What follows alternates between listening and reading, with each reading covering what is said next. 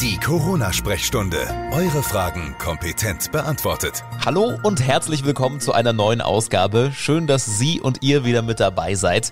Ich bin Marvin Fleischmann aus der Funkhaus Nürnberg Nachrichtenredaktion. Wir schalten direkt ins Klinikum Nürnberg zu Herrn Professor Dr. Joachim Ficker, dem Chef der Lungenklinik am Klinikum Nürnberg. Er ist unser Experte und wird auch in dieser Ausgabe wieder alle Fragen unserer Hörer beantworten. Hallo, Herr Ficker. Hallo, schönen guten Tag. Zu Beginn hätte ich gerne von Ihnen nochmal so eine Einschätzung der aktuellen Situation. Es hat sich ja gerade wirklich viel getan. Wir hatten äh, heute auch eine Pressekonferenz des bayerischen Ministerpräsidenten. Da wurden auch ein paar Lockerungen äh, beschlossen. Da wurden auch nochmal neue Infektionszahlen vorgestellt. Wie sehen Sie das Ganze denn so als Mediziner? Auf welchem Stand sind wir eigentlich gerade? Sind wir auf einem guten Weg oder ist die Lage immer noch kritisch? Ich glaube beides. Wir sind sowohl auf einem guten Weg, aber trotzdem immer noch nicht wirklich am trockenen Ufer. Wir sind insgesamt noch am Anfang einer Pandemie. Das heißt, es sind nur wenige Prozent der Bevölkerung schon von Covid betroffen gewesen, haben entsprechend schon äh, Immunität erworben. Weit über 90 Prozent der Bevölkerung haben noch keine Immunität und sind daher noch, wie wir sagen, im Risiko.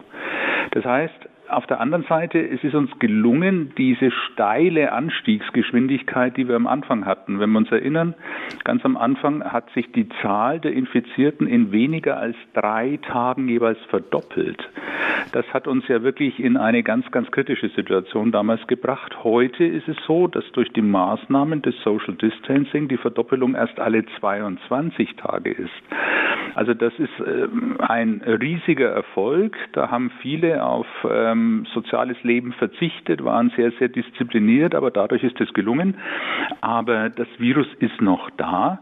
Und wenn wir irgendwie leichtfertig werden würden, was wir nicht tun, ähm, dann würden wir diesen Zwischenerfolg wieder ähm, gefährden. Und die Kanzlerin hat gestern gesagt, es ist ein zerbrechlicher Zwischenerfolg. Es ist ein Erfolg, aber er ist zerbrechlich und wir müssen ganz, ganz, ganz bewusst dranbleiben und es leider noch für lange Zeit, für viele Monate, viele Quartale. Jetzt ist es ja bei unserem Podcast so, dass unsere Hörer uns Fragen schreiben können, die Sie an Sie als Mediziner haben. Und da kam vorhin auch gerade noch was aktuell rein. Und zwar geht es darum, dass ja jetzt gerade überall und jetzt eben auch bei uns in Bayern und in Deutschland die Beschränkungen wieder so ein bisschen zurückgefahren und gelockert werden. Und bei uns in Bayern werden ja demnächst jetzt dann auch Läden wieder öffnen können bis zu einer maximalen Verkaufsflächengröße von 800 Quadratmetern. Und da hat hier eine Hörerin gefragt, ähm, was halten Sie denn davon, Herr Ficker? Als Mediziner, ist das wirklich sinnvoll, diese Läden jetzt wieder so zu öffnen? Viren interessiert ja eigentlich keine Ladengröße. Das ist richtig, dem Virus ist die Ladengröße egal und das ist vielleicht auch gar nicht unbedingt eine medizinische oder biologische Frage, sondern das ist eine politische Abwägung zwischen wie viel Einschränkung des öffentlichen Lebens, wie viel Einschränkung der individuellen Freiheit ähm, und in dem Fall eben der Einkaufsmöglichkeiten muss ich der Bevölkerung zumuten als verantwortungsvoller Politiker und wie viel auf der anderen Seite kann ich in einer verantwortlichen Weise ermöglichen. Und so wie es ich verstanden habe, hat diese 800 Quadratmeter äh, Grenze mehr einen administrativen, einen Verwaltungsaspekt. Man möchte halt nicht diese großen Einkaufszentren am Land, diese Shopping Malls, wo dann viele tausend äh, Besucher auf einmal zusammenkommen, wieder eröffnen. Denn wenn da mal dann wieder so eine Masseninfektion auftreten würde, und in asiatischen Ländern haben wir das gesehen, das kann durchaus mal passieren, ja, dann wären wir sofort wieder in der Situation, dass wir einen Flächenbrand erstmal wieder eindämmen müssen. Und ähm, so sehe ich diese Regelung als einen Kompromiss, der schon irgendwo gegangen werden kann, aber ja auch, wie ich es verstanden habe, mit Auflagen. Wir sollen ja dann in den Läden auch Masken tragen. Mhm. Und wie beurteilen Sie die, diese Lage, dass die Läden jetzt wieder geöffnet werden? Könnte das gefährlich sein? Es birgt ja durchaus jetzt dann schon auch wieder ein neues Infektionsrisiko oder eine Chance, sich dort zu infizieren. Also da ist tatsächlich ein kleines Risiko dabei. Und deswegen wird es sicher auch sehr genau beobachtet werden. Und äh, es gibt ja viele flankierende Maßnahmen, die dann auch sicherstellen sollen, dass man sofort merkt, wenn irgendwas passiert. Da kommen ja diese Apps jetzt dann auch in die Diskussion. Äh, das ist ein dynamischer Prozess. Ich gehe nicht davon aus, dass das jetzt schon das letzte Wort an diesem Punkt ist. Glauben Sie, dass es der richtige Zeitpunkt war, dass die Politik gesagt hat, okay, jetzt lockern wir oder hätte man vielleicht noch ein bisschen länger warten müssen, um die Kurve noch weiter abzuflachen? Das ist Geschmackssache. Ähm, wenn man absolute Sicherheit möchte, die es natürlich sowieso nicht gibt, dann wäre es wahrscheinlich gut gewesen, noch so ein bisschen länger zu warten. Aber es ist ja nicht so, dass man ähm, einfach nur abwarten kann, ohne dass da was passiert. Die Wirtschaft nimmt Schaden, die Gastronomie, der Handel und auch letztendlich einfach das Leben der Menschen nimmt ja so richtig auch Schaden und wird belastet. Und das ist auch etwas, was man abwägen muss. Also wie gesagt, es ist nicht eine Frage allein an den Mediziner. Der Mediziner würde sich wünschen, ja, tut einfach alles, damit keine Infektionen mehr kommen, dann habe ich im Krankenhaus keinen Ärger. Aber so ist ja das echte Leben nicht. Das echte Leben ist immer eine Abwägung und ein Kompromiss. Aber um auf Ihre Frage zurückzukommen, ja, es ist ein Risiko dabei. Mhm. Ich meine aber in der Weise, so wie es jetzt umgesetzt wird mit äh, Mund-Nasenschutz, ist es wahrscheinlich ein vertretbares Risiko. Mhm. Weil Sie gerade Mund-Nasenschutz ansprechen, ein Hörer hat dazu auch gerade ähm, uns noch eine Nachricht geschrieben, weil es jetzt ja gerade so ist, auch die Kanzlerin und auch der bayerische Ministerpräsident haben ja jetzt von einem Maskengebot gesprochen, keine Pflicht, aber man empfiehlt den Menschen doch dringend zum Beispiel im ÖPNV einem, einen Mundschutz zu tragen, einen einfachen Mundschutz. Und der Hörer fragt jetzt, lange Zeit wurde ja immer gesagt, Mundschutz tragen bringt nichts, auch ganz am Anfang, als alle in die Apotheken gestürmt sind. Jetzt empfiehlt man es den Menschen. Woher kommt plötzlich plötzlich der Wandel? Der Wandel kommt aus zwei Aspekten heraus. Zum einen hat sich die Zielsetzung des Mund-Nasenschutzes geändert und wir haben aber auch neue Daten bekommen über den Mund-Nasenschutz. Ganz am Anfang war ja die Erwartung, ich setze mir einen Mund-Nasenschutz auf und bin damit geschützt. Das stimmt nicht. Der normale Mund-Nasenschutz, egal ob der aus der Apotheke ist oder selbst genäht, kann nicht zuverlässig vor einer Infektion schützen, nicht den, der den auf der Nase hat.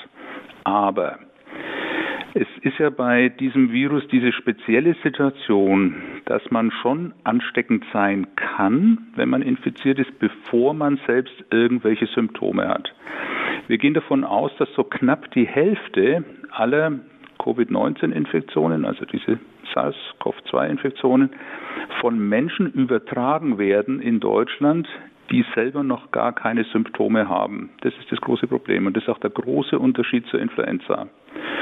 Und wenn jetzt einfach ganz viele Menschen, und ich würde sagen am besten alle, immer einen Mund-Nasenschutz tragen, dann ist die Infektiosität von uns allen. Also das Risiko, dass ich jemand anderen anstecke, weil ich noch gar nicht weiß, dass ich krank bin, dann ist dieses Risiko reduziert. Und das ist das Zweite, das wissen wir inzwischen aus sehr guten Studien, dass dieses Coronavirus sich von einem einfachen Mund-Nasenschutz ganz gut einbremsen lässt. Man wird nicht harmlos damit, wenn man infektiös ist. Aber diese Luftwolke, diese Tröpfchenwolke, die wir alle beim Ausatmen oder beim Husten produzieren, diese Wolke wird sehr stark gedämpft. Und damit ist das Risiko, dass ich in einem Laden, wenn wir jetzt wieder zum Einkaufen zurückkommen, wo ich doch mal an, näher an jemand anderen herankomme, das Risiko, dass ich den dann anstecke, das ist reduziert.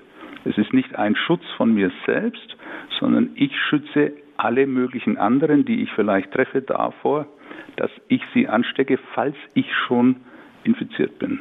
Mhm. Dann kommen wir mal zu einem sportlichen Aspekt, würde ich es mal nennen. Ein Hörer hat uns geschrieben, ich bin derzeit wegen der Corona-Krise sehr viel draußen und mache einfache Spaziergänge und beobachte dabei immer wieder, dass viele Jogger an mir schnaufend vorbeirennen. Ist es gefährlich für mich, wenn ich da angeschnauft werde im Vorbeigehen von einem Jogger? Das ist eine gute Frage. Und haben sich viele in letzter Zeit Gedanken darüber gemacht, auch Sportmediziner haben so kleine Studien dazu gemacht.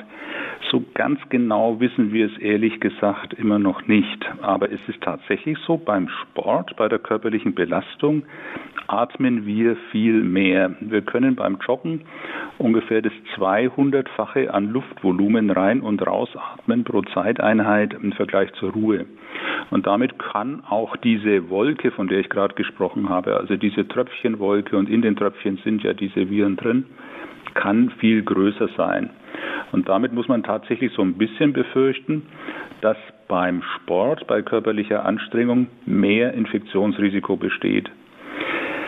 Das sehe ich aber in allererster Linie in Innenräumen, also zum Beispiel Fitnesscenter oder sowas. Ja. Wo man sich sehr nahe ist, wo wenig Lüftung ist. Beim Joggen, das ist ja im Freien, da geht der Wind, da sehe ich das Risiko gar nicht so. Also wenn der Jogger an mir vorbeiläuft ähm, oder auch wenn ich selber joggen bin, dann achtet man schon auf Distanz. Das ist gut und richtig und vielleicht sogar mehr als zwei Meter. Ein Risiko würde ich nur sehen, wenn jetzt ein Jogger hinter dem anderen herläuft. Wenn jemand immer so zwei Meter hinter ihm läuft, dann läuft er in dieser relativ großen Aerosolwolke. Und vielleicht, ganz vorsichtig formuliert, vielleicht ist da ein kleines Risiko. Also wenn Sie zu zweit joggen gehen, lieber nebeneinander, aber nicht hintereinander. Dann schreibt uns jemand, ich habe gehört, dass Menschen, die gestorben sind, auf Corona getestet werden. Sollte diese Person dann positiv getestet sein, wird sie einfach als Corona-Toter gezählt, obwohl das unter Umständen gar nicht die Todesursache war. Stimmt das wirklich? Und wenn ja, wie realistisch sind dann eigentlich noch unsere ganzen Zahlen? Also ich höre das immer wieder, auch Kollegen hören das immer wieder. Ich habe mich da kürzlich mal umgehört. Aber keiner von uns hat in Deutschland jemals erlebt, dass ein Toter, der nicht irgendwie einen klinischen Verdacht auf Corona hatte, da einen Abstrich bekommen hat. So was ist in Italien eine Zeit lang passiert, ganz am Anfang, als sie noch gar nicht so genau wussten, was da eigentlich los ist. Aber aus Deutschland kenne ich persönlich das nicht und ich wüsste auch nicht, warum man es tun sollte. Bei uns werden diejenigen untersucht, die klinische Symptome haben, zu Lebzeiten natürlich, mhm. die auf Covid hinweisen oder die eine Exposition haben, also die irgendwo jemanden getroffen haben, in der Familie, am Arbeitsplatz, sonst wo, der infiziert war. Dass Tote getestet werden, habe ich noch nie gehört in Deutschland. Gut, also dann können wir da Haken dran machen, nicht richtig, können wir wieder vergessen. Dann schreibt uns jemand, was halten Sie denn von der Methode der Herdenimmunität und können Sie das nochmal genau erklären? Ist eigentlich keine Methode, sondern es ist ein Phänomen, das wir bei vielen Erkrankungen kennen. Ja. Dahinter steckt, dass jemand, der eine Erkrankung durchgemacht hat, sei es denn welche von den Infektionserkrankungen, im Regelfall danach zumindest für längere Zeit immun ist, also diese Erkrankung nicht mehr bekommen kann und damit dann auch selber nicht mehr diese Erkrankung weitertragen kann. Und wenn eine Erkrankung oder die entsprechende Impfung etwa drei Viertel, manche sagen auch zwei Drittel der Bevölkerung und die Biologen sprechen da von einer Herde. Wir Menschen sind da eine Herde in dem mhm. Fall. Wenn die geimpft sind oder durch Infektion Immunität erworben haben, dann besteht die günstige Chance, dass auch die ungeimpften nicht mehr erkranken, weil dann die Infektionskette, wo das Virus sozusagen vom einen zum nächsten, zum übernächsten springt, nicht mehr durchgeht bis zum Ungeimpften, sondern vorher schon ein Stopp ist, weil das Virus auf jemanden trifft, der eben nicht mehr erkranken kann und dann auch selber nicht mehr weiter verbreiten kann. Dieses Phänomen kennen wir, also zum Beispiel vom äh, Keuchhusten. Ja. Ähm, Keuchhusten sind ganz, ganz viele geimpft und da kommen immer mal wieder so ganz einzelne Fälle. Aber dadurch, dass diese Menschen dann nicht mehr auf andere treffen, die sie anstecken können, ist die Erkrankung in Deutschland, die ist nicht weg, aber die ist äh, weitestgehend unter Kontrolle. Das ist dieser Mechanismus der Herdenimmunität. Aber wie gesagt, davon sind wir bei Corona weit, weit entfernt. Über 90 Prozent bei uns hatten noch keinen Kontakt damit, haben keine schützenden Antikörper. Diese Herdenimmunität werden wir erst erreichen, wenn wir ganz viele Menschen geimpft haben. Mhm. Dann kommen wir noch zu ein paar etwas spezielleren Fragen. Ein Hörer hat uns geschrieben, die Frau meines Arbeitskollegen hatte Corona. Mein Kollege war daraufhin auch zwei Wochen in Quarantäne und wurde nie positiv getestet. Jetzt sitzt er mir wieder gegenüber. Muss ich mir Sorgen machen? Oft wird ja gesagt, dass das Virus erst später nachweisbar wird. Nein, er muss sich keine Sorgen machen. Der ähm, Kollege war nicht erkrankt Und es gab auch keinen Grund, ihn deswegen zu testen. Selbst wenn er unerkannt erkrankt wäre, ist er nach zwei Wochen geheilt und nicht mehr infektiös. Also das war alles regelrecht und er muss sich definitiv keine Sorgen machen. Mhm. Dann schreibt uns noch jemand, was raten Sie den Menschen, die starke Vorerkrankungen haben? Wie verhält man sich in so einem Fall jetzt richtig, weil man ja auch ähm, stärker betroffen ist und zur Risikogruppe gehört? Das ist ähm, vielschichtig die Frage. Zunächst muss man unterscheiden, was habe ich für eine Vorerkrankung. Es gibt Vorerkrankungen, die können dazu führen, dass das Risiko tatsächlich zu, sich zu infizieren etwas erhöht ist. Das ist vielleicht das kleinere Problem. Aber die meisten in dem Zusammenhang haben gegebenenfalls Vorerkrankungen, die dazu führen, dass wenn man die Erkrankung hat, dass man dann einen ungünstigen Verlauf hat. Situationen, in denen man ein erhöhtes Risiko hat, tatsächlich die Infektion zu kriegen, sind solche, in denen das Immunsystem sehr stark geschwächt ist. Das hängt damit zusammen, dass es eine gewisse infektiöse Mindestdosis braucht. Wenn ich also auf ein Virus treffe, dann werde ich nicht krank. Ja, es braucht eine gewisse Zahl, die wissen wir nicht genau, da gibt es auch keine scharfe Grenze. Dann habe ich ein Risiko zu erkranken. Und wenn mein Immunsystem stark geschwächt ist, dann kann schon eine geringere Zahl von Viren die Erkrankung auslösen.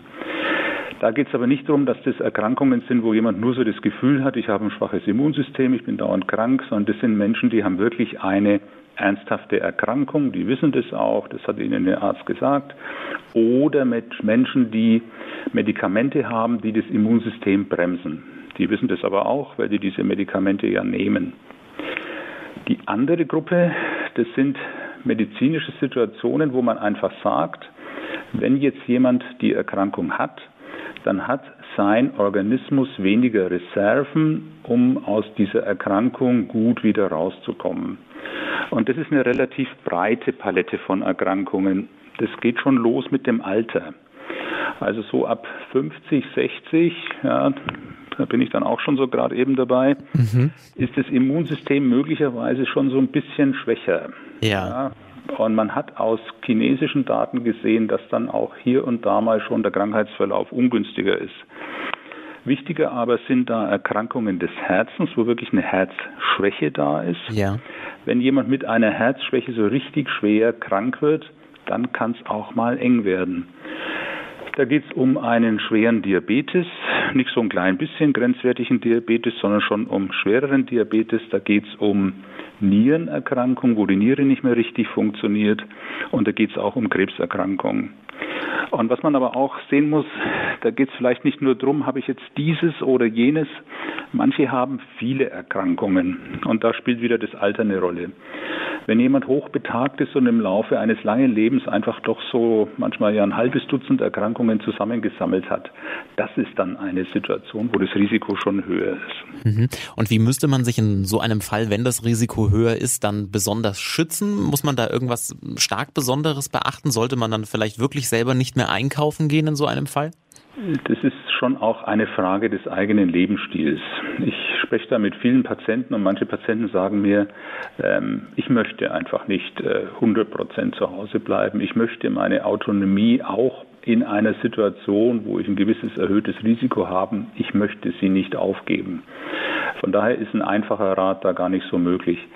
Aber es gilt das, was für alle anderen auch gilt möglichst konsequentes Social Distancing, möglichst wenig Kontakt mit anderen, die Einkäufe halt nur einmal die Woche oder auch mal in so einer Situation sich einkaufen lassen.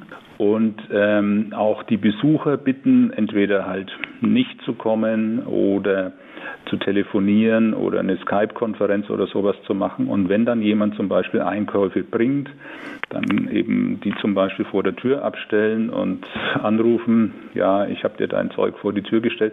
Also diese Maßnahmen, die würde ich dann schon äh, sehr konsequent ergreifen. Aber das sind äh, schwere Einschnitte in den Alltag. Mhm. Weil wir gerade bei der Thematik Einkaufen sind, da hat uns auch noch eine Frage von einer Hörerin erreicht, die schreibt, muss ich nach dem Einkauf meinen Geldbeutel desinfizieren und muss Nein. ich Gemüse, Salat, Tomaten, Salatgurke neben normalem Wasser auch noch vielleicht mit einem Tropfen Spülmittel waschen? Nein, also das ist ein ganz entschiedenes Nein. Man muss den Geldbeutel nicht desinfizieren, äh, bis Sie den jemals wieder verwenden. Selbst wenn da zwei, drei bis fünf Viren außen drauf wären, wären die nicht mehr ähm, infektiös. Und Sie können schlichtweg Gemüse, Salat, Tomaten und sowas äh, nicht ähm, mit Spülmittel richtig sauber machen. Das brauchen Sie auch nicht. Es gibt keine ähm, Übertragungen über Lebensmittel in unserer westlichen Kultur, gibt es nicht. Gut, also unbegründet muss man sich keine Sorgen machen, einfach normal abwaschen, wie man es sonst grundsätzlich ja tun sollte und dann ist alles gut in dem Fall. Genau so ist es. Dann abschließend noch eine Frage, die auch gerade frisch reingekommen ist. Es ist ja jetzt so, dass in Bayern jetzt auch ab dem 20.04. eine weitere Kontaktperson zugelassen ist, also zum Beispiel für den Spaziergang im Freien. Bislang war es da ja so, dass ich das nur mit den Personen, die ohnehin in meinem Haushalt leben, machen durfte. Wenn ich jetzt zum Beispiel mit meiner Mutter spazieren gehen möchte, die aber nicht in meinem Haushalt wohnt, dann ist das ab dem 20.04. eben auch möglich. Wie bewerten Sie denn als Mediziner jetzt diese Situation? Das ist ja dann dadurch eigentlich auch wieder eine weitere Möglichkeit, um die Infektionen fortzusetzen. Ja, das ist tatsächlich so. Das ist theoretisch wieder eine Pforte oder eine Gelegenheit, ein Risiko, in dem eine Infektion auftreten kann. Aber es ist halt eben nur ein Mensch und vielleicht kann man das ja so machen, dass man da immer mit demselben sich trifft. Ähm, damit ist das statistische Risiko nicht unvernünftig hoch. Und ähm, vielleicht kann man ja auch da beim Spazierengehen einen Mundschutz tragen. Und ähm, es sind in dieser Situation einfach Abwägungen nötig. Wie viel Einschränkungen des sozialen Lebens will ich wirklich ähm, haben und will ich als Politiker meinen Bürgern zumuten? Und ich finde die Lösung gut so. Ähm, denn der Mensch ist ein soziales Wesen und es gibt nicht nur das Grundbedürfnis, keine Virusinfektion zu kriegen, sondern es gibt auch das Grundbedürfnis, soziale Kontakte zu haben und, und beides hat seinen Stellenwert. Sagt Professor Dr. Joachim Ficker, der Chef der Lungenklinik am Klinikum Nürnberg. Vielen Dank. Ich danke auch. Und damit sind wir auch schon am Ende dieser Ausgabe angekommen. Vielen lieben Dank fürs Einschalten und Zuhören. Redaktionsschluss für diese Folge war am 16. April 2020 um 13 Uhr. Nächste Woche hören wir uns wieder. Bis dahin bleiben Sie und ihr bitte gesund. Die Corona-Sprechstunde. Eure Fragen für die nächste Podcast-Folge jetzt an coronasprechstunde at podyou.de. Alle Podcasts jetzt auf podyou.de, deine neue Podcast-Plattform. Podyou.